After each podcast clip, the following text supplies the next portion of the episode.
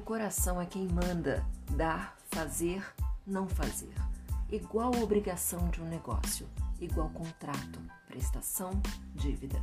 Ou paga-se certo, cumpre-se o prometido, ou perde-se o que tem, o nome, a palavra. O amor faz dívida se não se paga com a mesma moeda em igual quantia. É bem valioso, infungível. Exige-se perdas e danos, compensação e mora. Investe-se muito, promete-se, assina-se embaixo, preto no branco. Vira lei, vira pacto, qualificado, registrado. Responsabiliza-se pela consequência do ato. Se é incapaz, anula-se o negócio, na forma da lei. Não é certo coagir.